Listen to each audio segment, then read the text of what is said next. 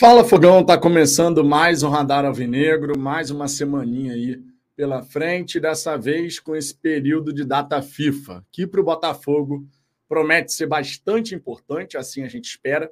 Thiago Nunes, nessa terça-feira, já vai começar a ficar por dentro de tudo que está acontecendo. Na quarta-feira, tem o primeiro contato com os atletas, o primeiro treinamento, e é o nosso fio de esperança para que o Botafogo consiga vencer o Fortaleza em primeiro lugar, para nos últimos quatro jogos depender apenas das próprias forças.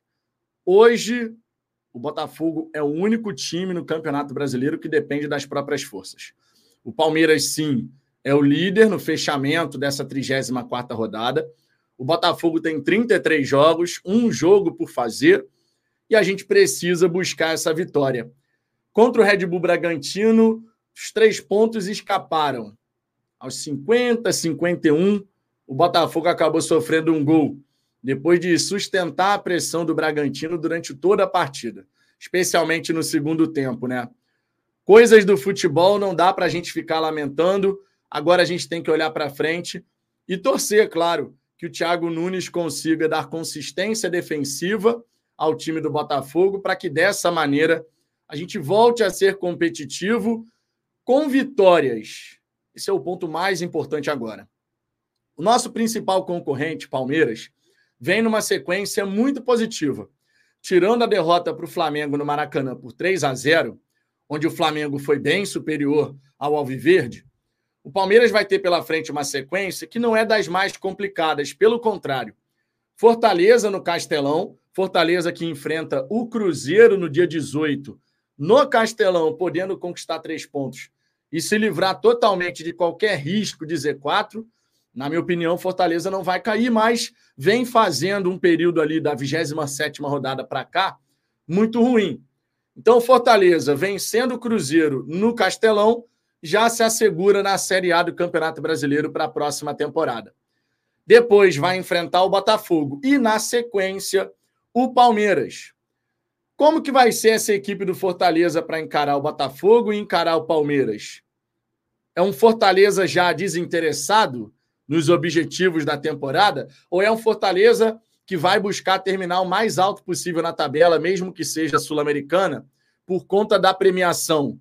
A gente sabe que isso faz a diferença para todas as equipes do Campeonato Brasileiro, umas, umas mais, outras menos.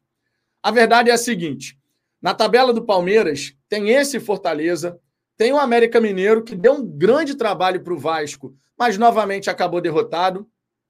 Tem o Cruzeiro, desesperado na última rodada, de repente. E o Fluminense, completamente focado já no Mundial de Clubes, jogando lá no Allianz Parque. Fluminense, sendo muito sincero, não deve dar trabalho para a equipe do Palmeiras.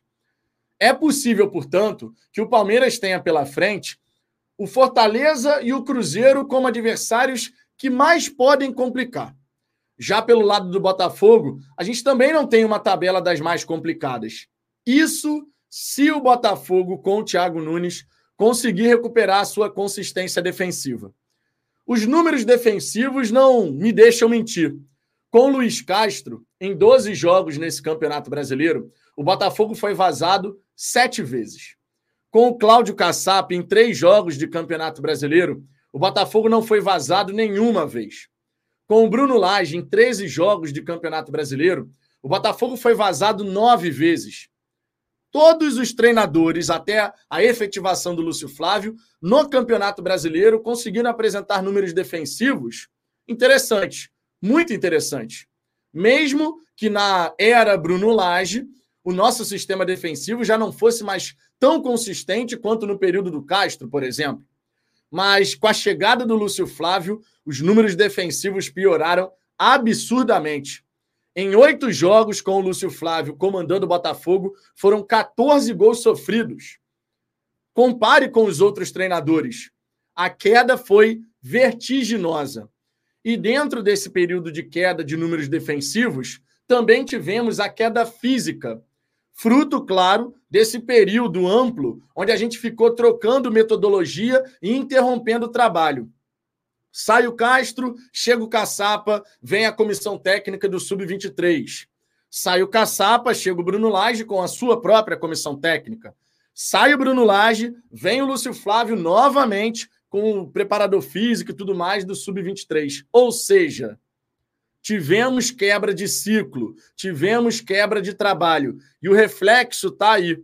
O Botafogo, nesse período de data FIFA, vai ter que, através do Thiago Nunes, conseguir virar essa chave. O nosso fio de esperança tem nome: Thiago Nunes treinador de fato, que vai estar na beira do gramado nessas próximas cinco partidas e, claro, em 2024, mas pensando agora em 2023, para no fim do campeonato a gente poder celebrar.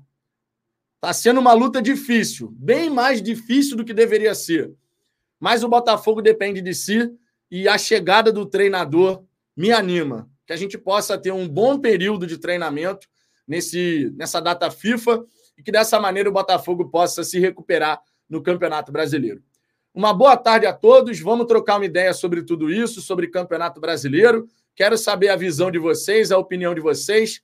Convido, portanto, que vocês deixem um like, se inscrevam no canal e participem, claro, mandando suas mensagens. Se quiser ter prioridade de resposta, mande seu superchat. Você também, com isso, fortalece o nosso trabalho. Além disso, você pode se tornar membro aqui do canal e também, claro, mandar o seu Pix se você não tiver como mandar seu superchat. Isso se você quiser, claro, fortalecer aqui o nosso trabalho. Lembrando, claro, essa resenha daqui é um oferecimento da VIP Odontomed, parceiraça aqui do canal há bastante tempo já. Você que é da cidade do Rio de Janeiro e está precisando cuidar desse sorrisão, na VIP Odontomed você tem uma excelente alternativa com a doutora Fernanda Mohamed. Vila Isabel, Rio de Janeiro, Rua Luiz Barbosa, número 8, em frente ao Boulevard Rio, Antigo Iguatemi. Implante, prótese, limpeza, entre outros serviços, você consegue fazer na VIP Odontomed. Portanto, seja VIP na VIP Odontomed e entre em contato com eles através do link que está na descrição dessa resenha. Você fala diretamente no WhatsApp, ou então no primeiro comentário fixado aí no chat, você também consegue encontrar o link para agendar uma avaliação e posteriormente a sua consulta. Beleza? Dito isso, vamos em frente. Vamos aqui ver o que, a galera está falando de saída nesse começo de semana. Vou dar uma passada boa aqui na galera, ver o que vocês estão falando. Então, mandem suas mensagens que a gente vai fazendo essa resenha juntos aqui. Temos o primeiro superchat da, da tarde, o Júnior Ribeiro, ó. Boa tarde, Vitão. Até o Botafogo e Red Bull Bragantino no primeiro turno, estreia do Bruno Lage, levamos sete gols. Mudanças no sistema defensivo nos trouxeram a esse caos. A defesa é o desafio do Thiago Nunes. A defesa, de fato, é o desafio do Thiago Nunes, bem como a parte física. Está muito evidente para todo mundo a queda física que o Botafogo está apresentando, mais para o meio do segundo tempo até o fim do jogo. E isso vai ser um problema.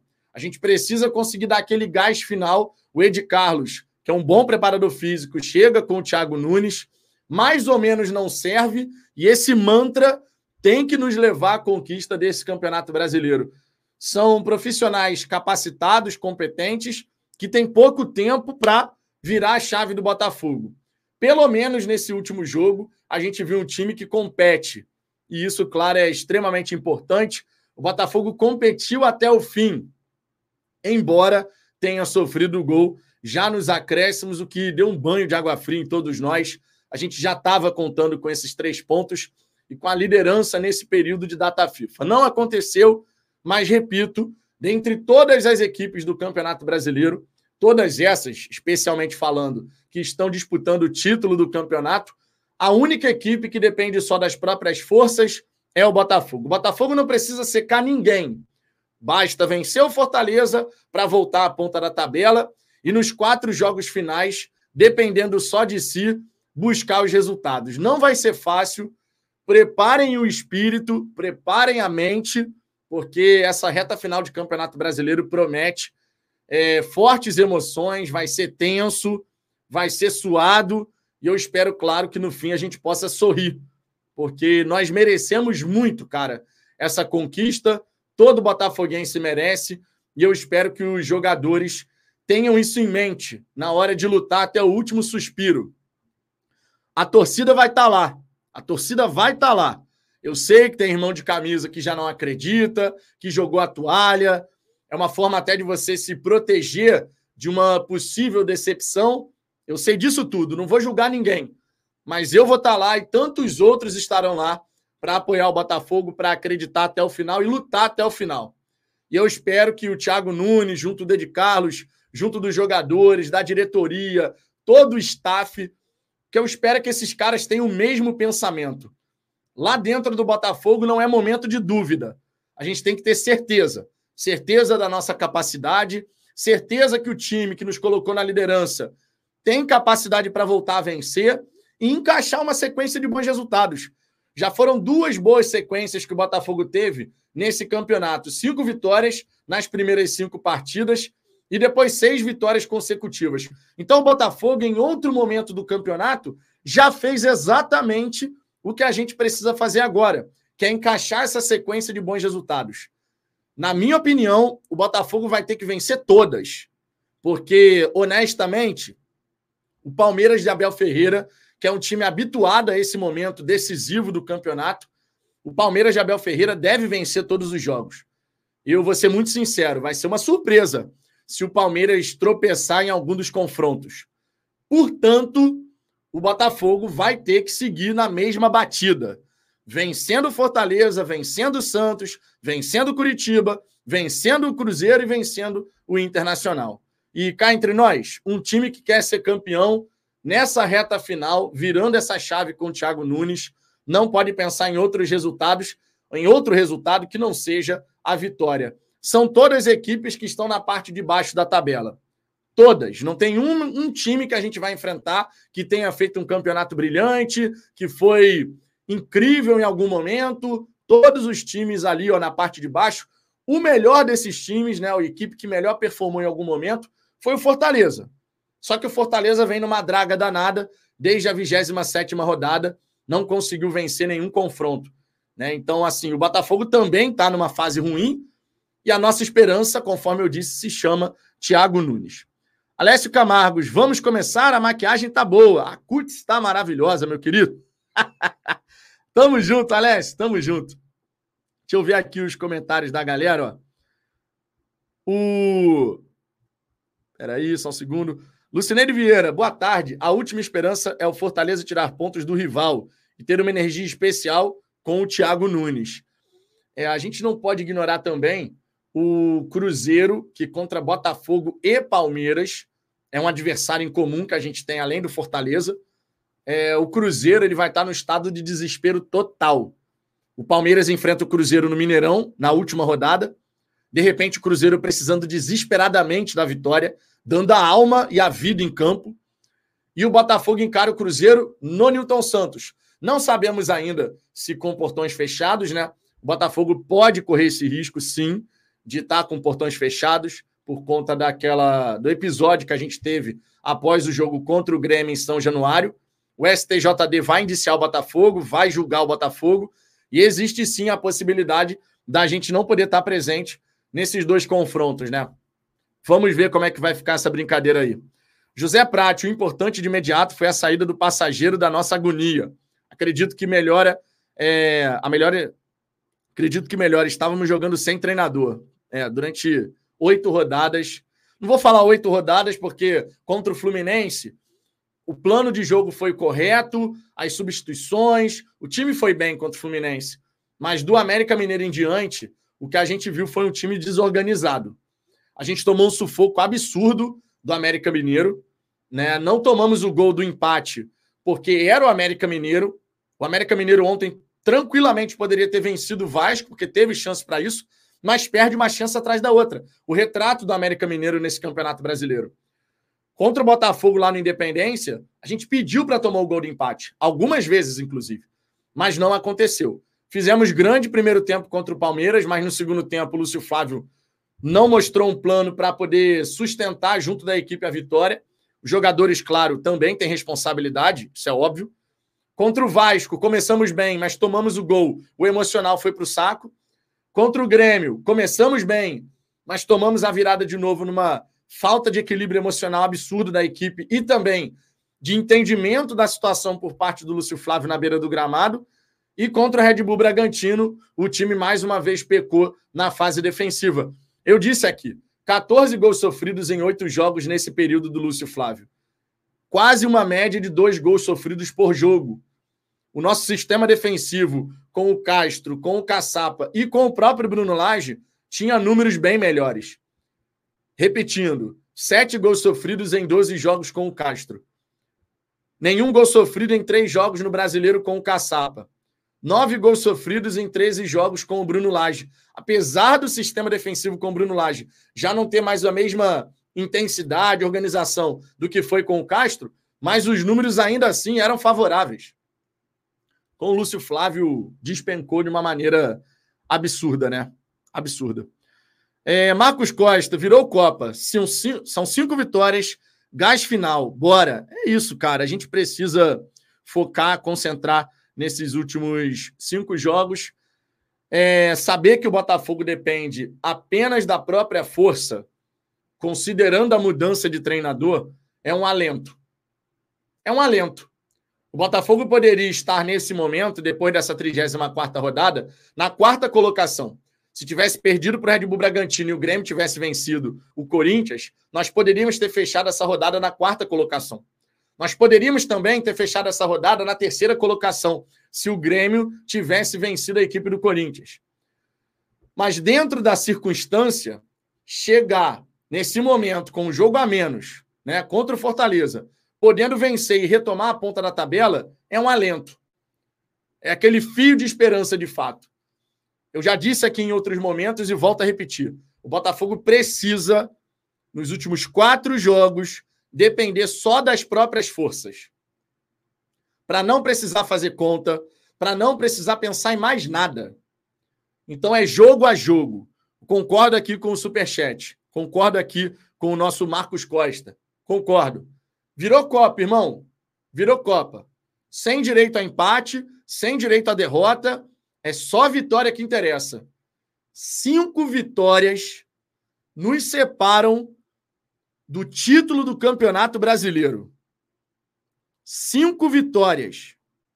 Irmão, vale todo o sacrifício do mundo para a gente poder conquistar essa taça e deixar para trás esses 28 anos de espera.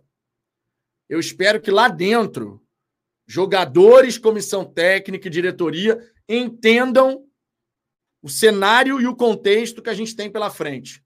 Cinco vitórias Cinco vitórias.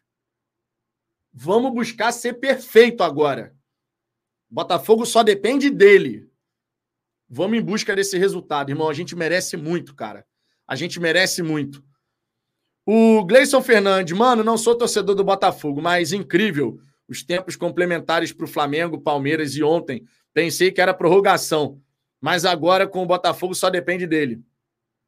Infelizmente, é, o Daronco, a cada 20, 30 segundos de catimba do Botafogo, ele adicionava mais um minuto, mais um minuto. Eu acredito que a gente passou do ponto em relação a essa catimba, tá? É a minha visão. A catimba, por exemplo, do, do Lucas Perry, quando já estava nos acréscimos, não tinha necessidade. A gente passou o segundo tempo inteiro catimbando, o que é bom, mas você não pode passar de um certo ponto, porque senão começa a ficar muito exagerado. Ao mesmo tempo, a gente acelerou a cobrança de um lateral. O Marçal veio lá de trás, desesperado para bater o lateral. Para quê? Não tinha necessidade nenhuma. Vai trotando devagarzinho. O tempo está correndo a nosso favor. O Diego Costa pegou uma bola na ponta esquerda. Era levar na linha de fundo. Protege. Evita. O zagueiro vai tentar te, des te desequilibrar. Firma a base. Tenta um escanteio e vai ganhando tempo. E vai ganhando tempo. O Diego Costa decidiu tocar no Gabriel Pires e tentar uma jogada. Perdemos a bola e lá vem Bragantino de novo. Bota... É bom saber que o Botafogo entendeu que precisa catimbar de vez em quando. É bom saber. Mas é importante a gente saber equilibrar essas coisas. Caso contrário, a gente pode ter essa punição de o acréscimo parece que é infinito, né? Eu, pelo menos, enxergo dessa maneira. Eu acho que a gente passou do ponto em dado momento do jogo em relação à catimba. E aí o Daronco começou a parar o cronômetro e dar mais um, e dar mais dois. Foi o que aconteceu, né? No fim das contas, foi o que aconteceu. Alessio Camargos. Eu acredito, o sósia do Castro vai nos dar esta alegria. O Thiago Nunes, cara, ele tem uma grande oportunidade de fazer história de uma maneira muito especial. Se o Thiago Nunes não conseguir confirmar esse título, a torcida não vai execrar o Thiago Nunes. Então ele não vai ter essa pressão.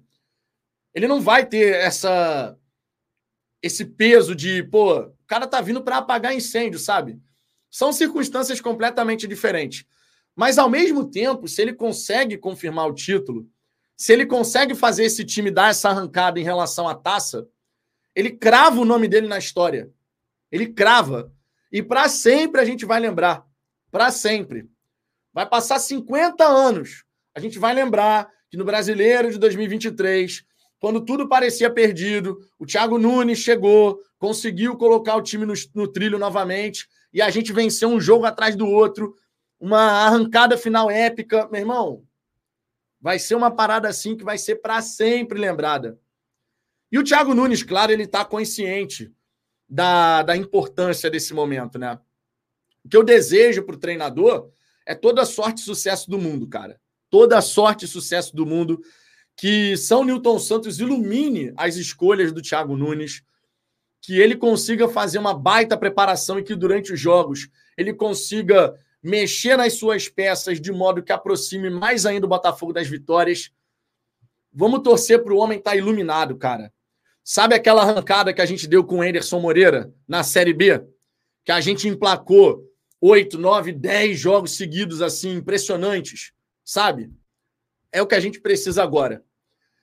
Os deuses do futebol sorriram para a gente em 2021, quando tudo parecia perdido. A gente estava na 14 colocação. Parecia que naquela temporada a gente não subiria para a Série A do Campeonato Brasileiro. Chega um novo treinador e as coisas encaixam de uma maneira surreal que isso possa mais uma vez acontecer. Que isso possa mais uma vez acontecer. É, Wesley Moura, se tivéssemos treinador ontem, eram três pontos. É, infelizmente, esse foi, um, esse foi o grande equívoco, na minha opinião, em relação a esse campeonato brasileiro. É, a manutenção do Lúcio Flávio à frente da equipe foi não entender o próprio passado do Lúcio Flávio à frente do Botafogo. Na minha opinião, foi um erro grotesco. É... E para quem acompanha o nosso trabalho sabe que a gente não apoiou essa ideia de que, ah, bota o Lúcio Flávio mesmo, porque qualquer coisa serve. A gente não apoiou isso, porque, cara, o histórico do Lúcio Flávio à frente do Botafogo, ele nunca foi um histórico positivo, nunca foi um histórico vencedor. Nunca foi. Defensivamente, nós já tivemos problemas é, com o Lúcio Flávio à frente do Botafogo em outros momentos que ele teve a oportunidade de ficar à frente do Botafogo, né? à frente da equipe. Foi com o Lúcio Flávio no Carioca de 2022, antes da chegada do Castro, né? que ele, ele assume o comando da equipe na saída do Anderson Moreira, que o Botafogo tomou cinco para a Portuguesa da Ilha. Foi 5 a 3 aquele jogo. O ataque funcionando, mas a defesa uma desorganização total.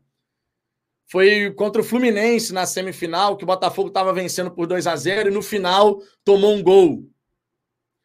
Foram vários os exemplos que a gente teve de jogos sob o comando do Lúcio Flávio que a equipe vacilou defensivamente de uma maneira que não podia. Quando os jogadores falam, coloca o Lúcio Flávio, vai com o Carly e a gente dá conta, faltou uma avaliação criteriosa desse passado com o próprio Lúcio Flávio esse voto de confiança nos jogadores, como se eles fossem se autogerenciar, foi um grande equívoco da diretoria do Botafogo e isso não pode ser tapado, né? Ninguém pode tapar o sol com a peneira. Adianta a gente ficar só olhando para trás? Não, não adianta. Mas é importante fazer essa constatação para que isso nunca mais aconteça no Botafogo. Nunca mais a gente pode ter um, um equívoco, um erro como esse. Nunca mais. O título do Campeonato Brasileiro estava aqui, ó, nas nossas mãos, com folga. A gente ainda depende só da gente. Mas não vai ser mais com folga. Vai ser na loucura final, jogo a jogo, precisando vencer, secar adversário. Vai ser assim. E não precisava. Então é fundamental que, terminada essa temporada, exista uma reflexão profunda dentro do Botafogo para que não mais a gente repita esse erro. Nunca mais esse erro pode ser repetido. A saída de um treinador obrigatoriamente tem que gerar a chegada de um outro treinador. Não de alguém que não tem capacidade para ser treinador. Pelo menos não hoje. Não sei como é que vai ser daqui a 5, 10 anos. Se o Lúcio Flávio, na carreira dele, vai evoluir, não sei. Mas foi um erro muito gritante de avaliação acreditar que o Lúcio Flávio teria capacidade para conduzir o time até o fim do campeonato. A gente agora tem que lidar com as consequências desses erros, né? Não tem jeito, mas é importante ter esse exercício de reflexão. Isso é muito importante. Renan Gomes, e tem o preparador físico, mais ou menos não serve. A chegada do Ed Carlos me anima bastante. Ele é um cara que consegue passar, transmitir uma energia para os atletas esse lance do mais ou menos não serve. Ele dialoga muito com a torcida do Botafogo e tem que dialogar com todos esses atletas nesse momento. Mais ou menos não serve mesmo. Mais ou menos faz o Botafogo empatar aos 51 do segundo tempo, sabe? Mais ou menos não serve. O Ed Carlos é o cara certo no momento certo junto do Thiago Nunes. Porque a gente sabe que naquela rodinha de aquecimento, ele fala as palavras certas. Ele fala o que o jogador precisa ouvir para poder dar aquele gás, para poder ir à luta. Tomara que a comissão técnica faça um grande trabalho em relação a essa questão. Tomara de verdade. Tomara de verdade. É, Leonardo Gomes. Palmeiras não está jogando nada. Se não tiver a ajuda do juiz, eu duvido que será campeão. Cara, não dá para falar que o Palmeiras não está jogando nada. É, o Palmeiras tem feito jogos em que a fase ofensiva tem funcionado bem, tem conseguido gerar perigo para os adversários, mas a fase defensiva, até por conta da mudança tática que o Abel Ferreira fez para jogar com três zagueiros, o Palmeiras tem tido dificuldades. O Internacional, antes de tomar o primeiro gol, o Alan Patrick perdeu um gol com um gol vazio. Cruzamento do Ener Valência, o Alan Patrick na segunda trave furou a bola. Ele furou. O Alan Patrick teve a chance de colocar 1 a 0 no placar a favor do Internacional. O Alan Patrick teve a chance de fazer também um gol cara a cara com o Everton, mas desperdiçou. O Maurício puxou um contra-ataque que era ele indo na direção do goleiro. De repente, ele percebe que o cara tinha mais velocidade que ele, ele tenta dar aquele corte de letra e perde a posse da bola. O Internacional teve chances de marcar, mas desperdiçou. Mas a defesa do Palmeiras concedeu essas oportunidades para os adversários. Ofensivamente, o time deles tem conseguido funcionar, mas defensivamente, realmente tem dado mostras de que existe um desencaixe ainda, o que é natural.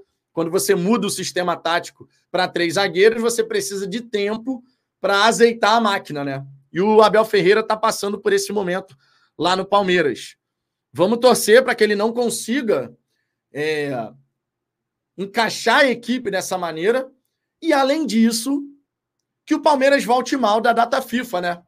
O Palmeiras, nesse campeonato, quando voltou de data FIFA, voltou numa rotação abaixo. Não conseguiu bons resultados. Vamos torcer para que isso novamente aconteça. Que o Palmeiras, indo ao Castelão enfrentar o Fortaleza, esteja numa rotação abaixo nessa volta de data FIFA. O Abel Ferreira sabe que a data FIFA é um problema para ele. Tanto é que ele reclamou dessa data FIFA nesse momento do campeonato tão importante. O Abel Ferreira sabe que mobilizar o time pós-data FIFA pode ser um problema. De repente, a gente tem uma, uma chance de ver um tropeço do adversário contra o Fortaleza nesse retorno da data FIFA. Agora, não adianta pensar nos outros tropeçarem se o Botafogo não fizer o dele.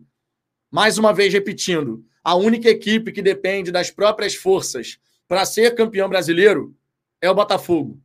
Vencer o Fortaleza nos coloca na frente do Palmeiras. E aí, quando os dois tiverem só quatro jogos para disputar, enquanto o Botafogo vencer, o Palmeiras pode vencer, golear, pode fazer o que for, que não consegue ultrapassar o Botafogo. A gente precisa, precisa, precisa de verdade ver essa mudança sob o comando do Thiago Nunes. Irmão, que o homem esteja iluminado. Que o homem esteja iluminado. É, o Gabriel aqui mandando dois superchats de 1,90 cada. Manda a sua mensagem, Gabriel. Manda a sua mensagem aí. Foram dois superchats de 1,90. Manda sua mensagem, por gentileza, que eu leio aqui. O que, que você quer dizer? Nandinho Maré, vamos torcer também contra o Grêmio. Peraí que pulou aqui. Vamos torcer também contra o Grêmio, Bragantino, Flamengo e Galo, porque nós não ganhamos há seis jogos. Nesse momento eu prefiro me preocupar com o Botafogo, porque antes dos jogos voltarem, o Botafogo joga dia 23 contra o Fortaleza no Castelão. Eu não quero me preocupar com mais ninguém agora. A gente só tem que focar no Botafogo. A primeira coisa que a gente tem que colocar em mente: vencer o Fortaleza. Segunda coisa que tem que colocar em mente: vencer o Fortaleza. Terceira coisa que tem que colocar em mente: vencer o Fortaleza. Nada pode tomar a frente desse pensamento: vencer o Fortaleza. A preparação física, técnica, tática e mental tem que ser toda voltada para vencer o Fortaleza.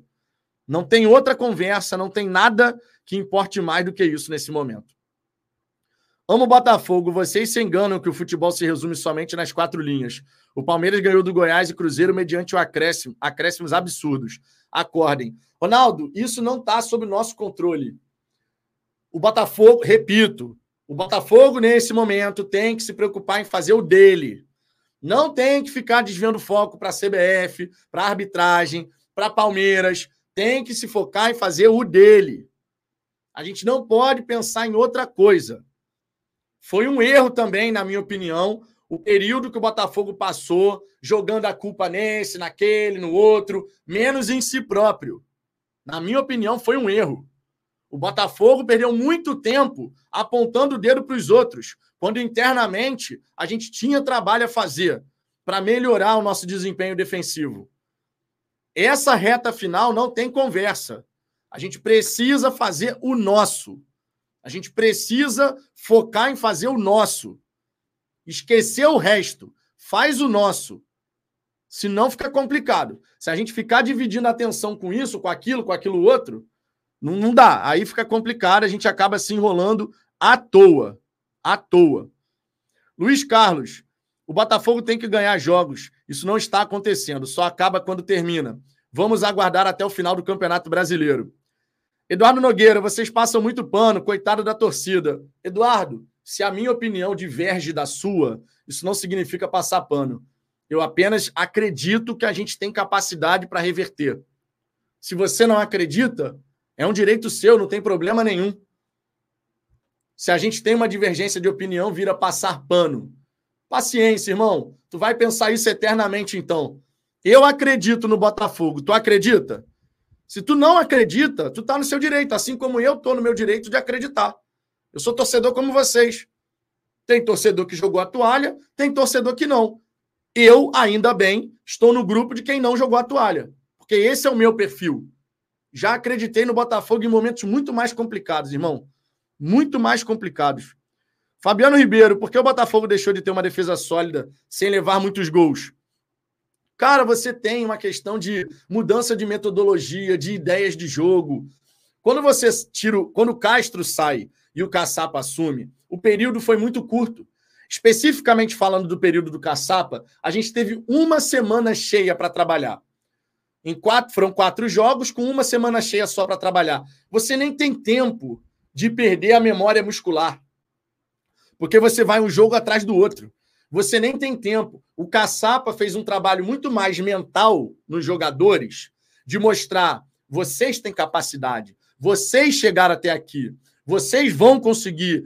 Ele, você pode reparar que nos discursos da Botafogo TV sempre tinha o Caçapa passando essa mensagem para os caras. É trabalhar o lado mental mesmo, de força mental. Quando vem o Bruno Lage, a gente passa a ter semanas para trabalhar. E você tem um treinador que tem a sua própria metodologia de trabalho. Não é um Castro 2. Ele tinha a sua maneira de pensar futebol.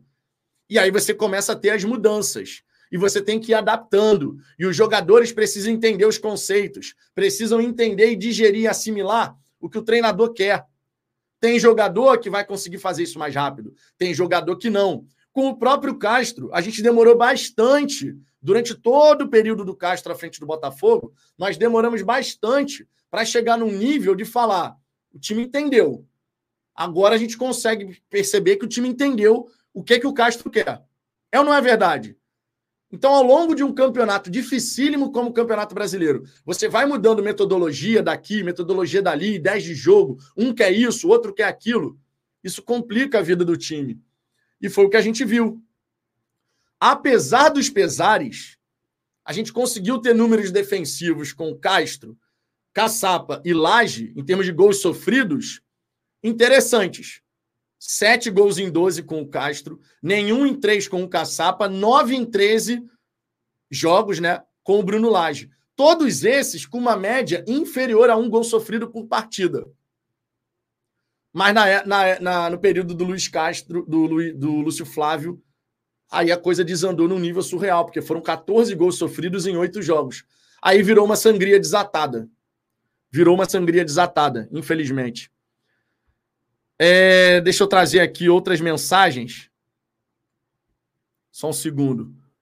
O William Tavares dizendo que agora é mata-mata, de fato.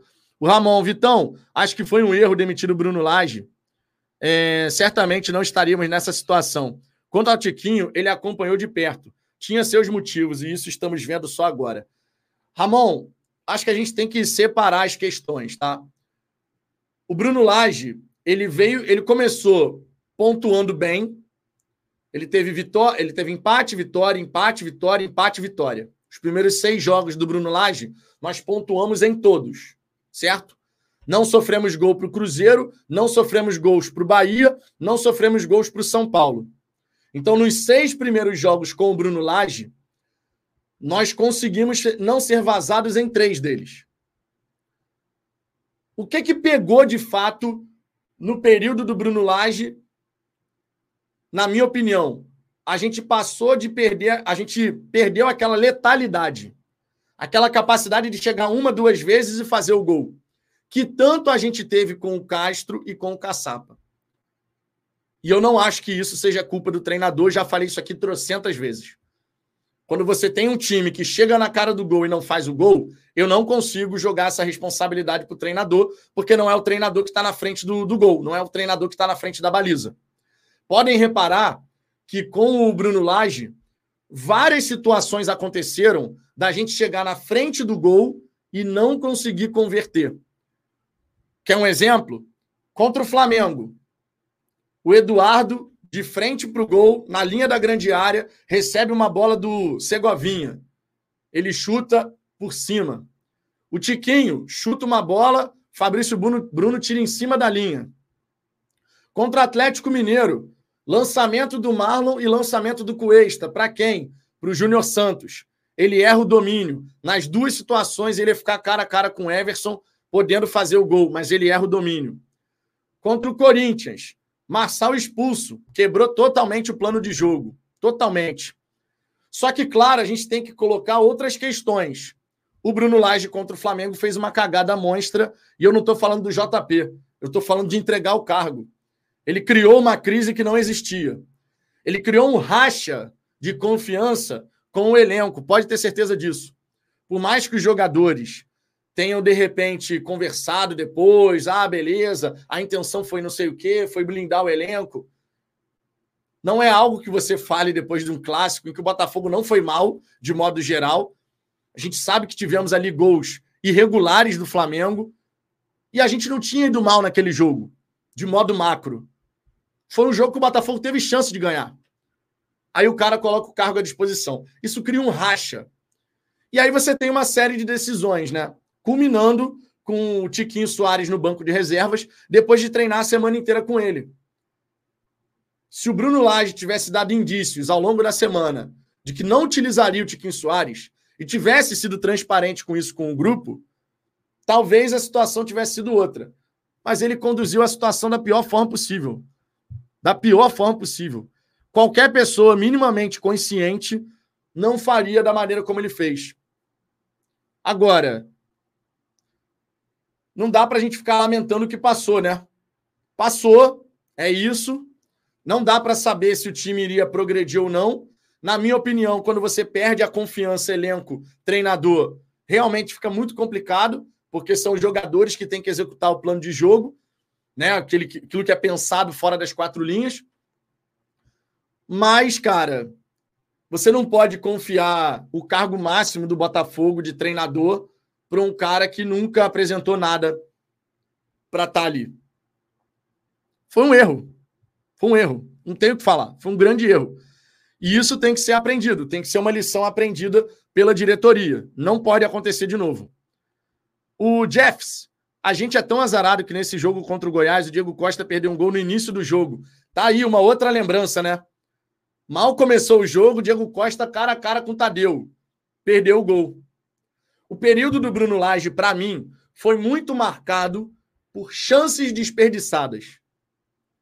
Vocês podem não gostar do Bruno Lage, de fato ele não conseguiu gerar os resultados que a gente queria e precisava, mas o grande, o grande ponto que marcou o time na, no período Bruno Lage não foi inconsistência defensiva num nível surreal. Os números estão aí para provar. Foram nove gols sofridos em 13 jogos. Mas olha a quantidade de chance de gol que o time perdeu no período. Bem lembrado aqui pelo Jeffs. No jogo contra o Goiás, o Diego Costa podia ter facilitado a nossa vida cara a cara com o goleiro, num vacilo da defesa do Goiás. Foram vários os lances, cara. Contra o Santos, o Sampaio perde o gol subindo sozinho. Subiu sozinho para cabecear. Sampaio perde o gol. Contra o Flamengo, perdemos chances. Contra o Atlético, perdemos chances. Contra o Goiás, perdemos chances. Contra o São Paulo, perdemos duas chances. Foram várias as chances desperdiçadas nesse período com o Bruno Lage. Eu até brinquei com o Matheus do Fogo Stats, porque sai o Bruno Lage, chega o Lúcio Flávio, né, à frente da equipe, e aí tem o jogo contra o América Mineiro. O Júnior Santos, ele faz a jogada, ele chuta, a bola bate na canela do jogador do América e vai no ângulo. Aí eu cheguei e brinquei com o Matheus do Fogo Stats. Eu falei, irmão, o Bruno Lage é muito azarado, mano.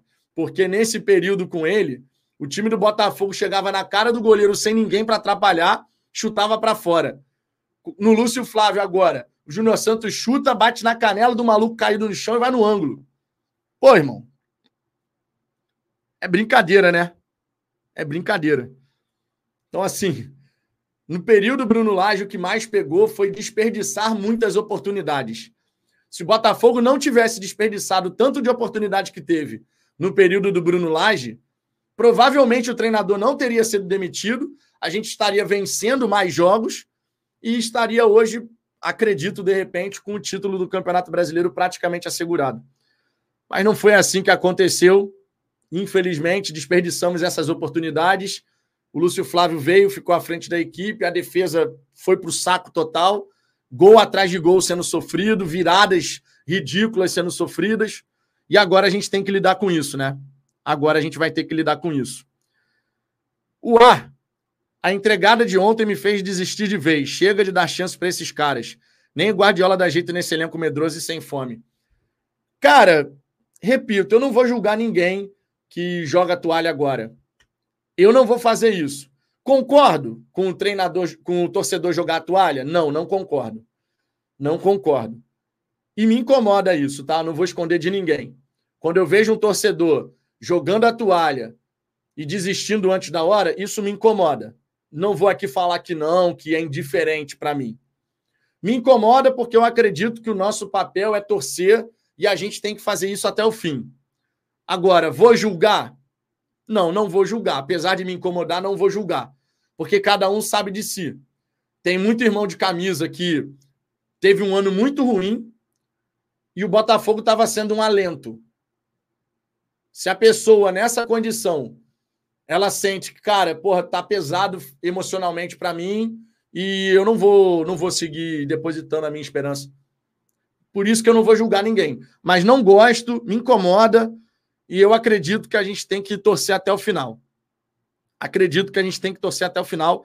E eu vou sempre defender isso porque é o nosso papel enquanto torcedor. O meu papel enquanto torcedor, na minha cabeça, não é desistir antes da batalha acabar. E a batalha Campeonato Brasileiro vai até dezembro. Tem mais cinco jogos. Portanto, portanto, é, vou até o final com o time, cara.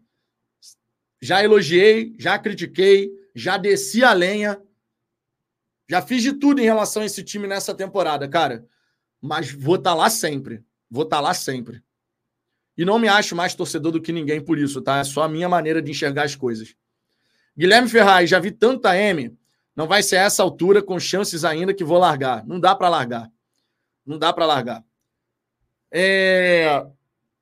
Michael Tavares, vaga em Libertadores, estou falando. É cada torcedor. Cara, vaga na Libertadores a gente vai ter. Eu não estou preocupado com isso, eu estou só olhando para cima, cara. Jeffs, não julgo quem não acredita, porque a cara do perde de derrota durante o jogo todo é bizarro. O cara perdeu a confiança. Se o goleiro e os outros jogadores não acreditam, cara, então. Não me parece que é esse o caso dos jogadores não acreditarem, tá? Não me parece. Ontem, quando você olha ali para o banco de reservas, o Tiquinho, o Tietê, o Júnior Santos, todo mundo falando com os atletas, com os companheiros dentro de campo, sabe? Passando orientação, jogando junto. Não me parece que é o caso desses jogadores terem desistido, terem desacreditado. Eles estão sim vivendo um momento de baixa, o que é diferente de você não acreditar. O emocional do Botafogo não conseguiu lidar com a pressão de sustentar a vantagem. Agora vai precisar ser feito um trabalho muito forte para que a gente tenha que lidar com a pressão de ter que vencer. O alento é que esses jogadores já venceram jogos sequenciais, já venceram cinco vezes seguidas, seis vezes seguidas. E se já fizeram uma vez, podem fazer de novo, né? Se já fizeram uma vez, podem fazer de novo. Paulo Bagana, se perder o título, o Textor ainda aparece dizendo que avisou que seria só vaga na Libertadores. Eu já dei a minha opinião aqui é, sobre isso. Não tem que ter discursinho de que a Libertadores era o objetivo, nada disso. A gente não pode abraçar o fracasso. É, se acontecer do Botafogo só ficar com a vaga na Libertadores, vai ser um fracasso. Diante de tudo que aconteceu na temporada, vai ser um fracasso. Não tem como ninguém ficar defendendo essa ideia não, mas pelo menos a gente bateu a nossa meta diante do começo do campeonato. A gente vai para a Libertadores. Irmão, é melhor ficar quieto. Se lá dentro do Botafogo, eventualmente, houver esse discurso, e eu espero que a gente não precise pagar para ver, eu espero que a gente confirme o título, mas se houver um discurso assim, cara, vai ser duramente criticado. Porque, na minha opinião, um discurso como esse seria abraçar o fracasso. A gente tem que simplesmente chegar e falar: falhamos na missão, se for o caso, falhamos na missão e a gente ano que vem tem que ir por mais. E é isso. Não tem que falar de Libertadores, não tem que falar de nada. Na minha opinião. Na minha opinião. É, João, João Evangelista. Vitão, anota aí. Sou campeão brasileiro de 2023. Frase que será dita por mim e milhares de sofredores após o jogo contra o Internacional. Isso é fato. Nunca vi um técnico tão incompetente nas substituições. Thiago SR, Vitor, uma coisa é ganhar cinco sem ser favorito, outra é ganhar essas cinco sendo favorito e com pressão. Então, cara, só que agora o Botafogo não é mais favorito, né? O Botafogo agora não é mais favorito, embora o Botafogo dependa só dele. Estranho, né? Estranho falar isso. Mas o Botafogo não é o maior favorito agora porque o momento do Palmeiras é melhor do que o nosso. O Botafogo vai ter sim a pressão de ter que vencer. Mas o Botafogo não vai para essas rodadas finais como grande favorito. Se isso é bom ou ruim, eu não sei. Eu sei que a gente tinha que, que ter conseguido os resultados. A gente tinha que ter conseguido os resultados. Mas não dá para ficar lamentando, né? Rafael Vidal, o discurso vai ser esse. Vai ser discurso de derrotado, sim. Tá no DNA do Botafogo. Rafael, eu espero que a gente não precise pagar para ver. Se a gente não, se a gente não precisar pagar para ver, significa que o Botafogo foi campeão, né? Então, de verdade, cara, eu vou eu vou apelar para tudo, eu vou rezar, eu vou fazer de tudo, meu irmão, para poder chegar e ver o Botafogo campeão brasileiro. O que tiver ao meu alcance, o que estiver ao meu alcance, como torcedor, eu vou fazer, cara, porque a gente merece muito conquistar esse título, cara. A gente merece muito conquistar esse título, muito de verdade. Não tem, não tem um time que mereça mais esse título do que o Botafogo, um torcedor que mereça mais por tudo que a gente fez ao longo da campanha. Por tudo que o torcedor do Botafogo fez ao longo da campanha, a gente merece demais essa taça. Mas merece demais mesmo. Filho do Tiquinho, o elenco está cansado psicologicamente. Essa pausa vai ser bom para o time. O Botafogo vai voltar com tudo. Não deixei de acreditar. Seremos. Tradição botafoguense. Já vencemos cinco seguidas contra adversários mais difíceis. Isso é verdade. Vamos, inclusive, relembrar aqui os resultados que o Botafogo teve, o momento do campeonato que o Botafogo teve essa sequência de bons resultados. Deixa eu trazer aqui para vocês. Nós começamos o campeonato vencendo a equipe do São Paulo em casa, né? Vitória por 2 a 1 é, no estádio Newton Santos, uma vitória muito importante, porque no ano passado a gente tinha sofrido bastante no Newton Santos, tinha aquela apreensão de como seria, né? Essa estreia, e a gente estreou com vitória 2 a 1 Depois a gente venceu o Bahia na Fonte Nova por 2 a 1 venceu o Flamengo no Maracanã por 3 a 2 com um jogador a menos, venceu o Atlético Mineiro por 2 a 0 e o Corinthians por 3 a 0 depois disso, a gente perdeu para o Goiás por 2 a 1 e perdeu para o Atlético Paranaense por 3 a 2 E aí veio a segunda sequência. Venceu o Fluminense por 1 a 0 o América Mineiro por 2 a 0 é... Minto, não foi a segunda sequência. Eu tô falando 3 a 2 foi Copa do Brasil, Atlético Paranaense, né? A segunda sequência veio em Fortaleza. Botafogo 2 a 0 Fortaleza, Botafogo 1 a 0 Cuiabá, Botafogo 1 a 0 para cima do Palmeiras, Botafogo 2 a 0 para cima do Vasco, Botafogo 2 a 0 para cima do Grêmio, Botafogo 2 a 0 para cima do Red Bull Bragantino. Foi a segunda sequência que a gente teve. Adversários pesados. Nós temos uma sequência agora que não é a mais pesada do campeonato. É a mais importante agora, né? Mas não é a mais pesada. Os adversários não são os mais difíceis. São adversários que fizeram um campeonato aquém das expectativas é, o Cruzeiro ia lutar contra o rebaixamento, é normal, uma equipe que acabou de subir. O que o Grêmio está fazendo é fora da curva, não é o habitual de uma equipe que acabou de subir da Série B. É, mas o Cruzeiro a gente já sabia que ia brigar contra o rebaixamento, mas não afundado da maneira como está, com essa dificuldade tão grande. O Santos fez uma temporada, de modo geral, muito ruim. É, o Curitiba, a gente já sabia que acabaria sendo um dos rebaixados, né? No começo do campeonato já era falado é, por conta do nível de dificuldade da competição nessa temporada. O Fortaleza fez uma temporada até certo ponto bacana, mas depois que foi para a Sul-Americana, caiu na final, teve uma queda ali, né? Por conta do foco na final da Sul-Americana. E o Internacional foi uma decepção, porque todo mundo imaginou que o Internacional poderia chegar bem no Campeonato Brasileiro, né? Chegou na Libertadores, mas abdicou total do brasileiro. Então acabou fazendo uma campanha muito abaixo daquilo que o torcedor colorado estava pensando que poderia ser feito. É uma sequência de jogos para o Botafogo acessível. É uma sequência acessível. E ainda bem, nessa data FIFA, a gente tem a chegada do Thiago Nunes. Porque se fosse com o Lúcio Flávio até o fim do campeonato, irmão, eu falaria aqui, eu seria o primeiro a falar aqui. Não vai rolar, não. Não vai rolar, não. Eu seria o primeiro a falar isso aqui. Ainda bem que não é o caso. Canal 7 Alvinegro, Ian Felipe. Pré-Libertadores vai ser nossa realidade. Você tem o direito de pensar isso e a gente vai discordar nesse ponto. Eu acredito que a gente tem capacidade para vencer o título e eu espero que eu esteja certo para que você também fique feliz. Porque se acontecer o que você colocou aí, ninguém vai estar tá feliz, né? Então, eu vou torcer para acontecer o que eu quero que aconteça. Dessa maneira, eu, você e todos os outros vamos poder comemorar, né? Ô, Jardine, eu acho que vai acontecer uma coisa e tenho medo.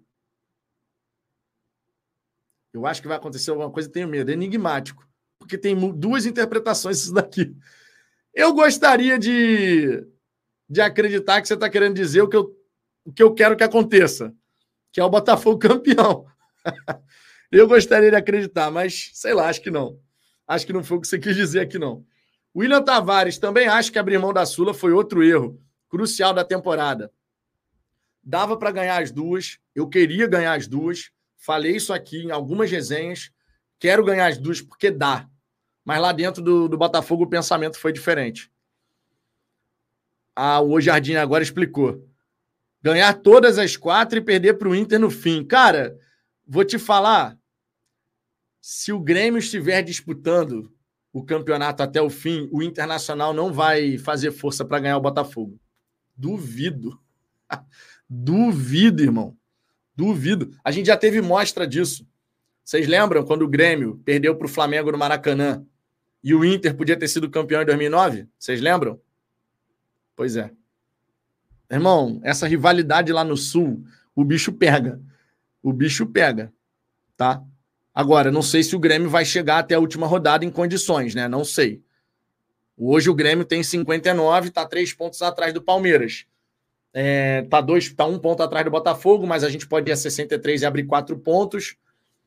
Então não sei, não sei como é que vai ser. Eu sei que vai ser um Inter de férias já, é, mas nem por isso a gente tem que achar que vai ser fácil, né?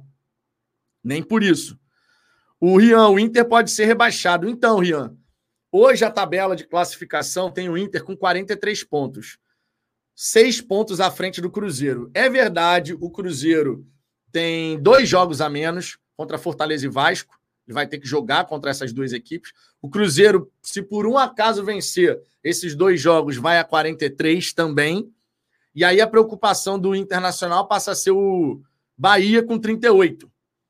O Bahia está cinco pontos atrás do, do Internacional. Né? Então, cara, a, a, chance do Internacional ser rebaixado é muito pequena. E quando chegar na última rodada, os caras já devem ter decidido a vida deles, entendeu? Os caras já devem ter decidido a vida deles. É, Heron Correia, nunca vi no Thiago Nunes aquela vibração do Castro. Sei não, viu? Cara, ele conseguiu mobilizar o time do Atlético Paranaense para conquistar a Copa do Brasil e Sul-Americana. Alguma coisa boa tem, né? Vamos ver, cara. Vamos ter que aguardar. Júnior Ribeiro, vivi 89 foi sofrido. Vivi 95. Vi várias depois da vitória é, sobre o Santos, só por 2 a 1 no primeiro tempo. No, no primeiro jogo. Nunca é fácil, sem mais, seremos. Na verdade, você. Você quis dizer aqui que você viu vaias, né? Vaias depois da vitória sobre o Santos, só por 2 a 1 no primeiro tempo. Pô, em 95, a torcida do Santos estava comemorando a derrota por 2 a 1 assim, efusivamente, acreditando que eles iam ganhar na, na volta, né? Tanto é que o Gonçalves acorda a torcida, né? Levanta a torcida para falar: que isso, a gente não perdeu ainda, não, pô, isso aqui. Isso, cara, isso é algo que tem que ser comentado. Só vai mudar com o tempo e talvez nunca mude de fato, tá? É algo que precisa ser comentado. A nossa torcida a gente precisa, ao longo do tempo, trabalhar isso dentro da gente, de ter um DNA vencedor. Claro que só vai acontecer ao longo do tempo e com conquistas. À medida que você conquista um título atrás do outro, a torcida vai mudando o seu perfil.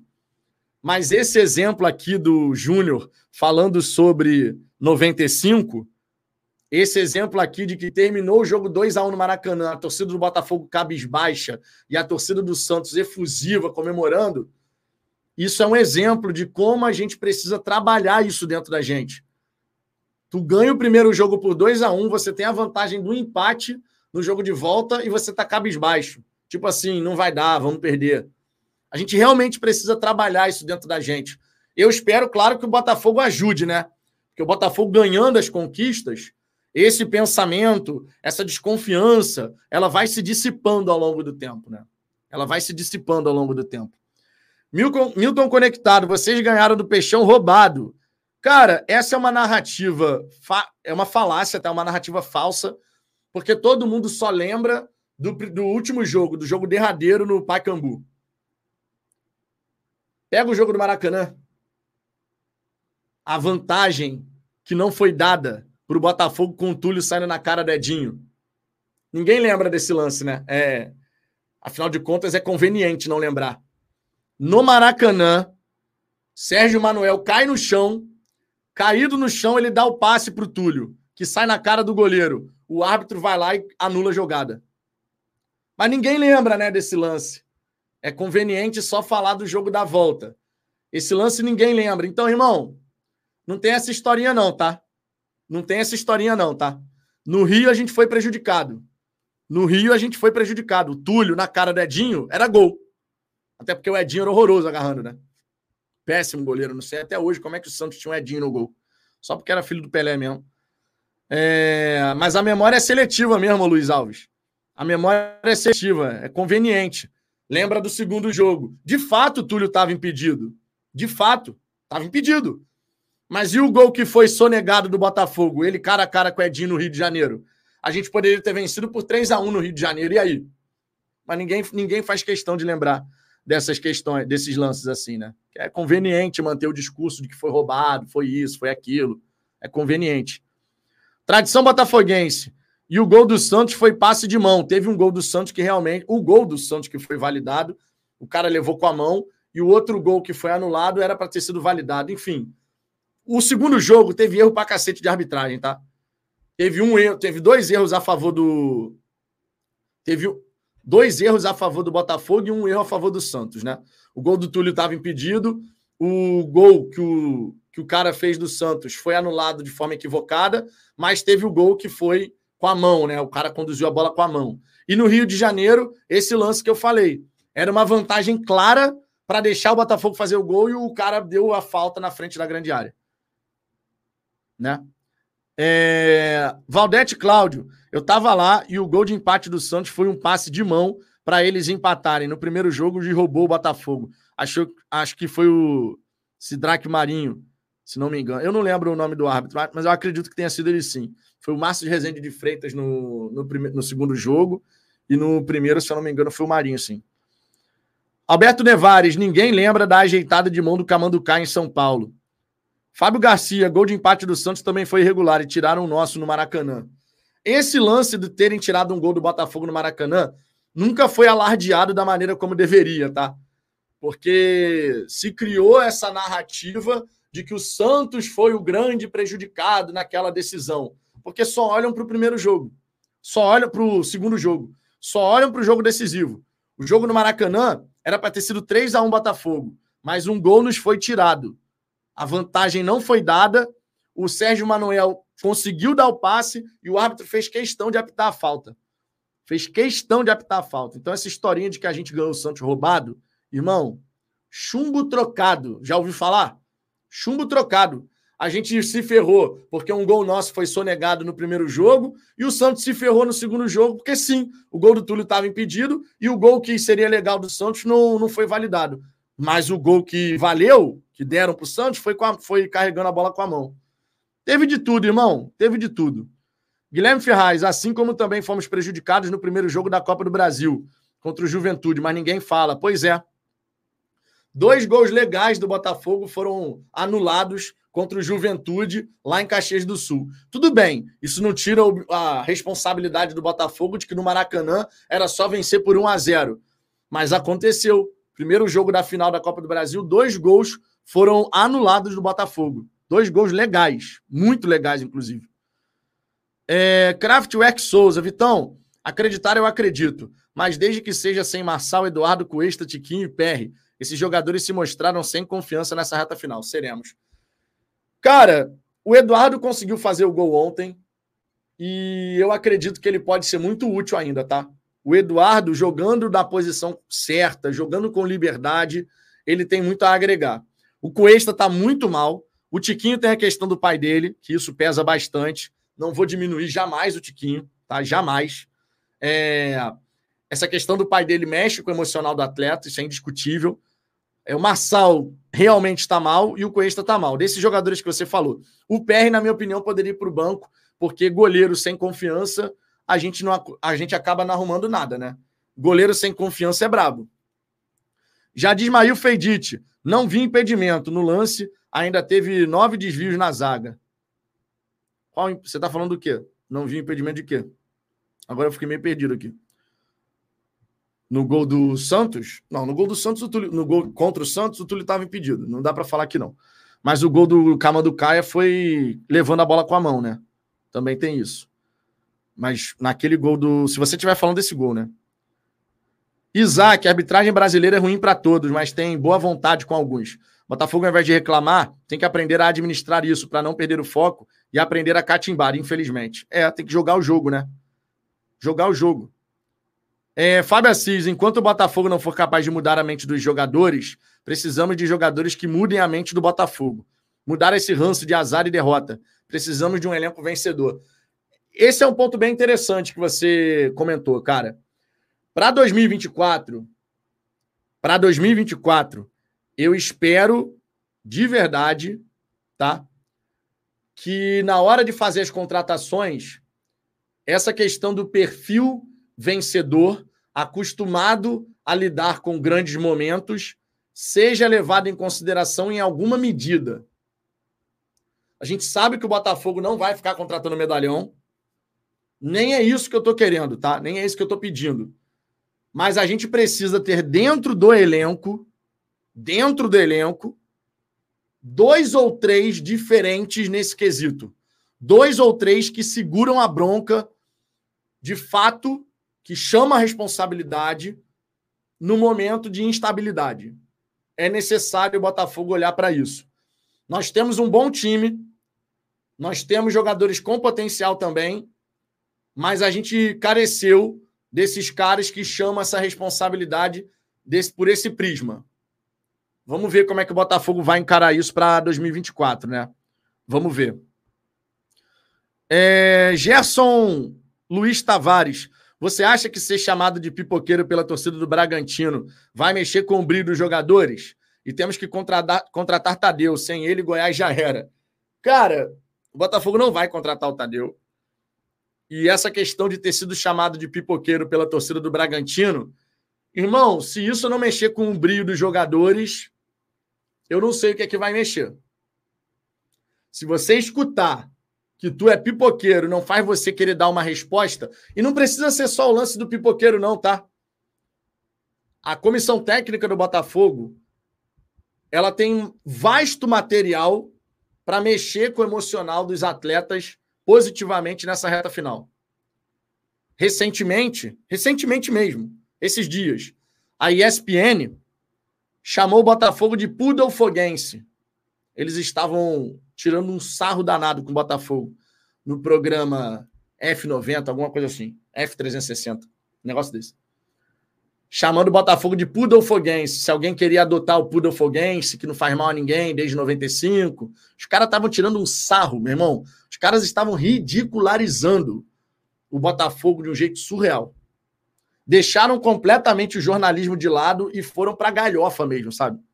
Completamente, completamente.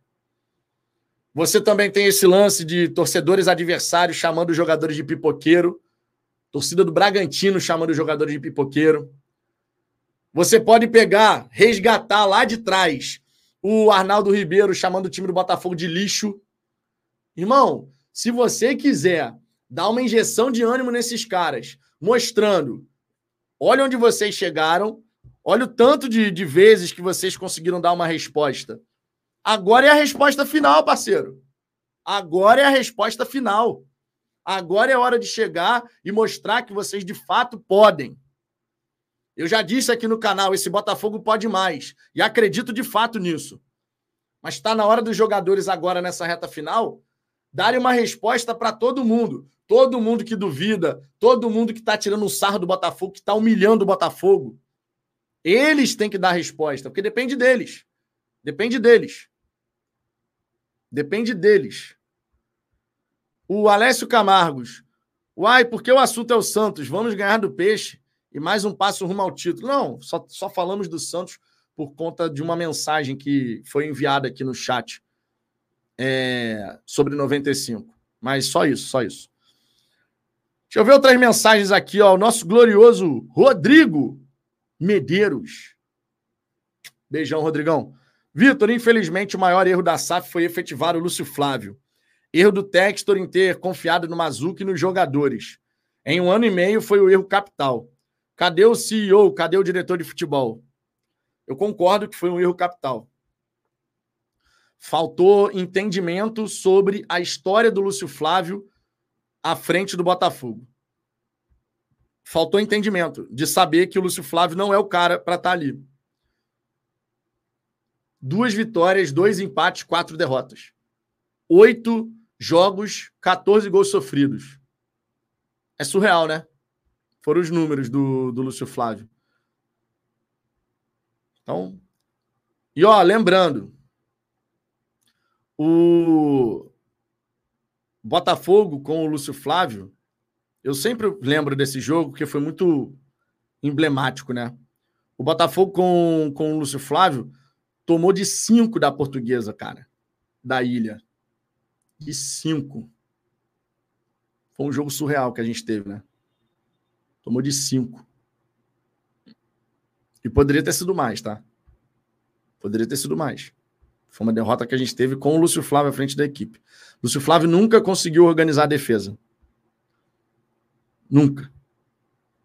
É, Kraftwerk Souza, no final vamos dar a resposta para essa mídia corrompida. Ergueremos a taça e eles, querendo ou não, vão ter que noticiar, inclusive com imagens. Que assim seja. E porque a gente precisa dessa virada de chave, gente. Nós precisamos dessa virada de chave. Nós precisamos dessa virada de chave no Botafogo. Vencer o título, levantar uma taça e esse peso dos 28 anos ficar para trás de uma vez por todas. Para a gente não mais ter que ficar falando, são 28 anos, são 29 anos. Precisamos vencer esse campeonato brasileiro. Eu sei que está difícil. Eu sei que nessa altura do campeonato a gente estava imaginando que contra o Santos o título seria confirmado. A gente pensou que nessa altura do campeonato a gente estaria com uma mão e meia na taça. E era para estar. Tá. Era para estar, tá, a verdade é essa. Era para estar. Tá. É... Então eu sei que está difícil. Eu sei que isso mexe com o nosso emocional. Eu sei disso tudo. Eu sei que ao longo do segundo turno a gente ficava falando: ó, oh, o Botafogo só precisa vencer mais 7 em 14 jogos. Aí depois o Botafogo precisa vencer 5 em 10 jogos, 5 em 9 jogos, 5 em 8 jogos, 5 em 7 jogos, 5 em 6 jogos. Agora é 5 em 5. Eu sei que o cenário não é o mais animador possível. É um cenário desafiador. Mas times campeões, times que querem ser campeões, precisam saber lidar com cenários desafiadores. Eu sempre sonhei, e já disse aqui, em ver o Botafogo nesses grandes momentos. Durante todos esses anos que a gente só viu os outros ganharem, eu sempre fiquei olhando assim e pensando, pô, cara, será que um dia a gente vai ver o Botafogo no centro da disputa até o final? Por linhas tortas, nós estamos vendo isso acontecer por linhas tortas, porque já era para estar numa situação muito resolvida. Mas por linhas tortas, nós estamos vendo o Botafogo no centro da disputa até o fim. Quando que vocês imaginaram, antes do brasileiro começar, que faltando cinco rodadas para o final, para a gente, quatro para os outros, o Botafogo dependeria só de si para levantar a taça? Quando que você teria imaginado isso nessa temporada? Ao longo do campeonato, a gente foi vendo a possibilidade de ganhar o campeonato e também de perder nessa reta final. Mas ainda assim, a gente chega dependendo só da gente. Cinco partidas, cinco passos. Cinco passos, com um fato novo que é a chegada do treinador. Com uma data FIFA para esse treinador ter tempo de trabalhar, de conversar, de conhecer os atletas, para poder colocar a melhor versão do Botafogo em campo novamente. São cinco jogos. Cinco. Para os outros quatro, para a gente, cinco. Irmão, vai dar bom. Vamos acreditar que vai dar bom. A energia que a gente tem que mandar agora para o universo, para qualquer coisa que seja, não é uma energia de dúvida. Não é uma energia de acho que não vai dar. A energia que a gente tem que transmitir e a energia que os caras lá dentro têm que ter também é de que vai dar. Vai dar. Não pode ter um pensamento diferente desse. Porque no momento, no momento que você duvida da, da capacidade de conseguir o resultado, você já não conseguiu o resultado. No momento que você duvida se você vai vencer, se você vai sair vitorioso, você já perdeu. Essa reta final vai testar os nossos nervos e os nervos dos jogadores num nível surreal. E não há espaço para dúvida. Se os jogadores, especialmente eles, tiverem dúvida em algum momento nessa caminhada final, nós já perdemos. Porque do lado de lá, falando do Palmeiras, tem um treinador que tem um mental forte pra cacete e que trabalha isso muito bem com os seus atletas. Vai lá no vestiário do Palmeiras, vai lá no centro de treinamento do Palmeiras e vê como é que os caras estão falando. Vai lá ver se tem algum discurso de que não vai dar, de que a gente, vai, que a gente não vai conseguir ganhar. Vai lá ver. A hora é essa, minha gente.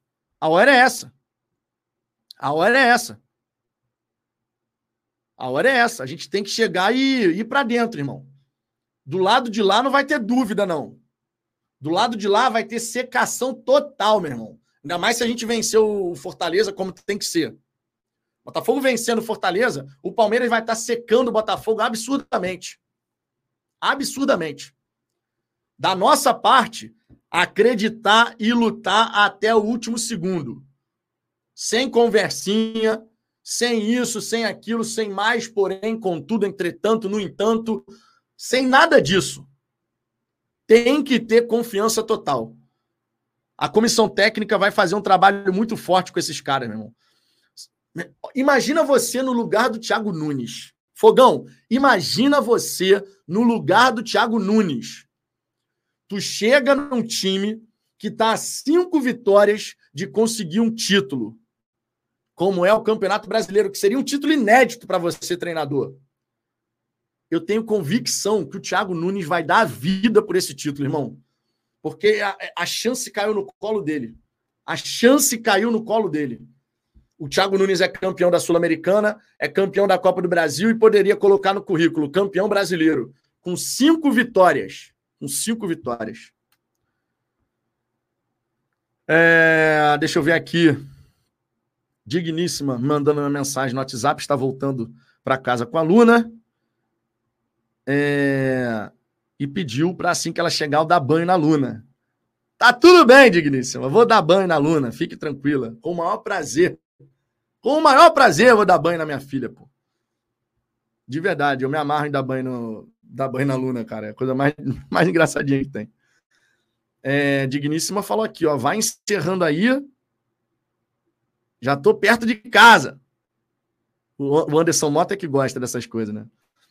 Se você finalizar agora, desce para pegar ela. Tá foda. ó, não tô, não tô inventando nada, não. Digníssimo escreveu aqui, ó. Calor infernal.